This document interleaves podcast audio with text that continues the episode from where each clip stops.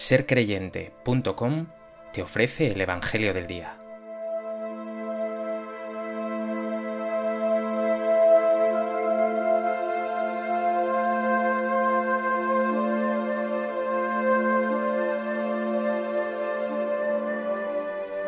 Del Evangelio de Lucas.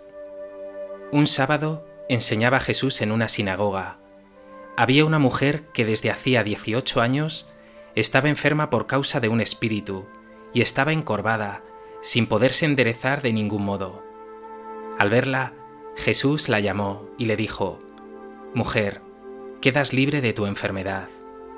Le impuso las manos y enseguida se puso derecha y glorificaba a Dios. Pero el jefe de la sinagoga, indignado porque Jesús había curado en sábado, se puso a decir a la gente, Hay seis días para trabajar, Venid pues a que os curen en esos días, y no en sábado. Pero el Señor le respondió y dijo, Hipócritas, cualquiera de vosotros no desata en sábado su buey o su burro del pesebre y lo lleva a brevar? Y a esta, que es hija de Abraham y que Satanás ha tenido atada dieciocho años, ¿no era necesario soltarla de tal ligadura en día de sábado? Al decir estas palabras, sus enemigos quedaron abochornados y toda la gente se alegraba por todas las maravillas que hacía.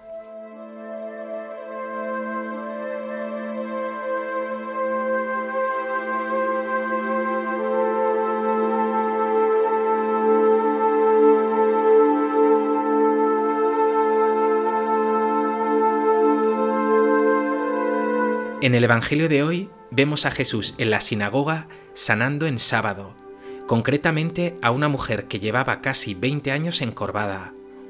Lejos de alegrarse todos por este gran milagro y de dar gracias a Dios por el bien de esa mujer, surgen los líderes judíos el escándalo por no haberse cumplido la observancia del sábado.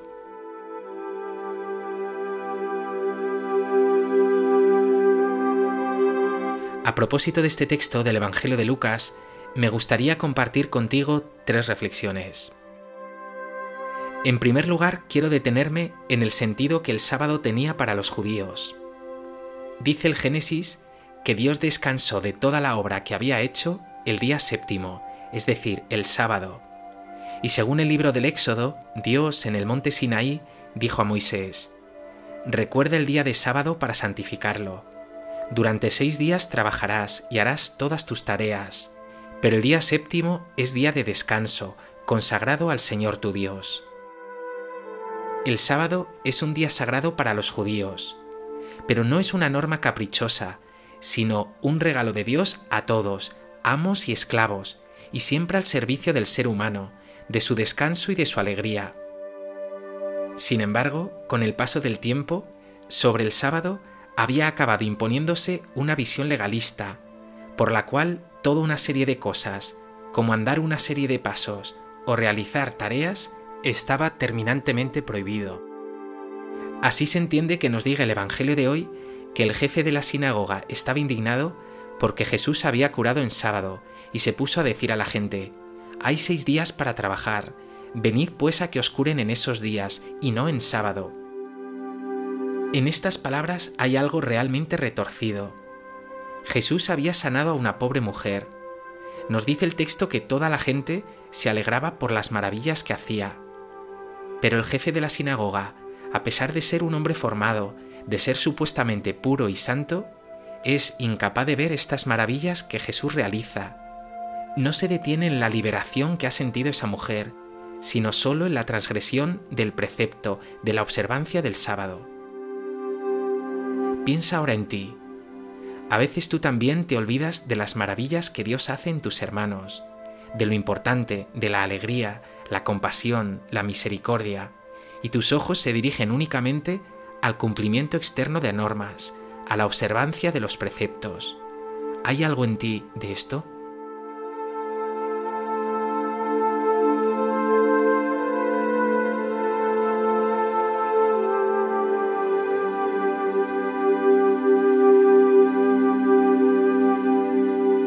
En segundo lugar, quiero que te detengas un momento para fijarte en esa pobre mujer. Nos dice el Evangelio que desde hacía 18 años estaba encorvada, sin poderse siquiera enderezar.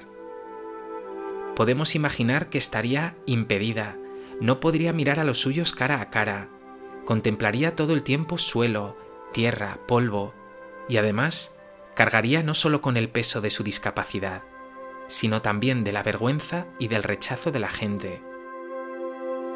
Para Jesús, sin embargo, no pasa desapercibida. Nos dice el texto que al verla, Jesús la llamó, es decir, la escogió, la miró con cariño.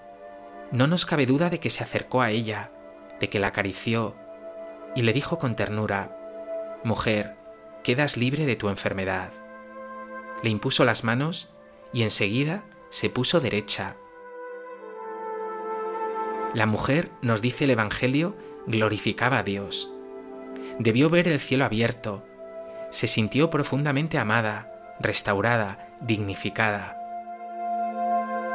Pero puesto que era día de sábado y la sanación de esa mujer no se trataba de una cuestión de vida o muerte, el jefe de la sinagoga se indigna porque se ha incumplido la observancia del sábado. Y así considera a Jesús un pecador por hacer estas cosas en sábado, lo tiene por un transgresor. Pero olvida lo más importante, Jesús no está transgrediendo el sábado, sino viviéndolo en plenitud.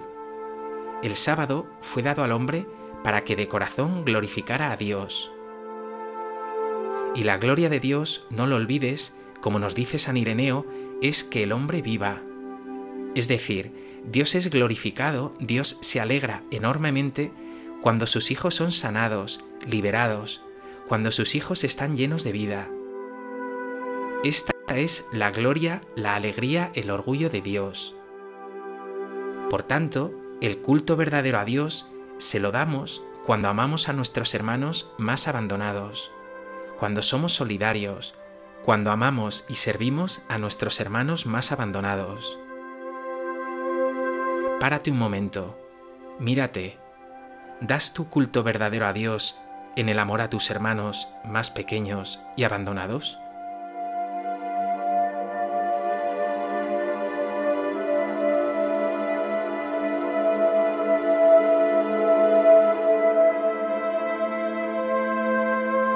En tercer lugar, vemos a Jesús indignado ante las palabras de ese jefe de la sinagoga.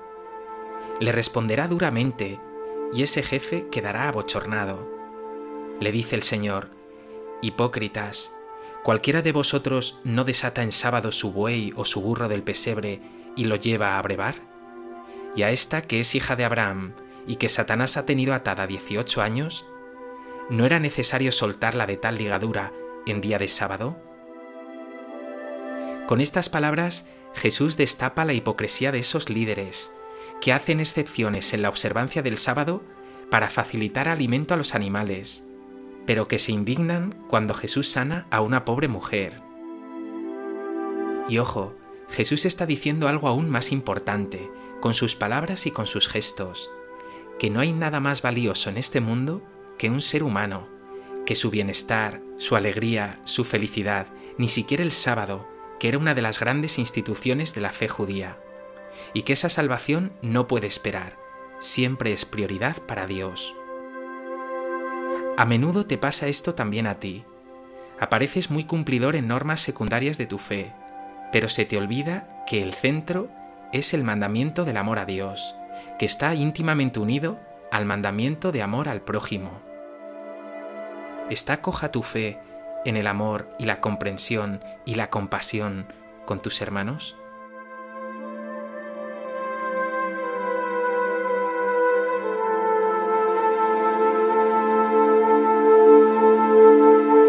Pues que este Evangelio haga fijar tu mirada en lo central de tu fe cristiana, el amor a Dios y a tus hermanos, que te haga recordar siempre que el culto verdadero a Dios pasa por el servicio a tu prójimo, especialmente al más pobre e indefenso. Señor Jesús, mi fe transita a menudo por el cumplimiento. Me esmero en cuidar mi oración y mi relación contigo, pero fácilmente se me escapa atender a mi prójimo más necesitado y servirle de corazón. Por eso hoy te pido, ayúdame a dar gloria al Padre, amando como tú a mis hermanos.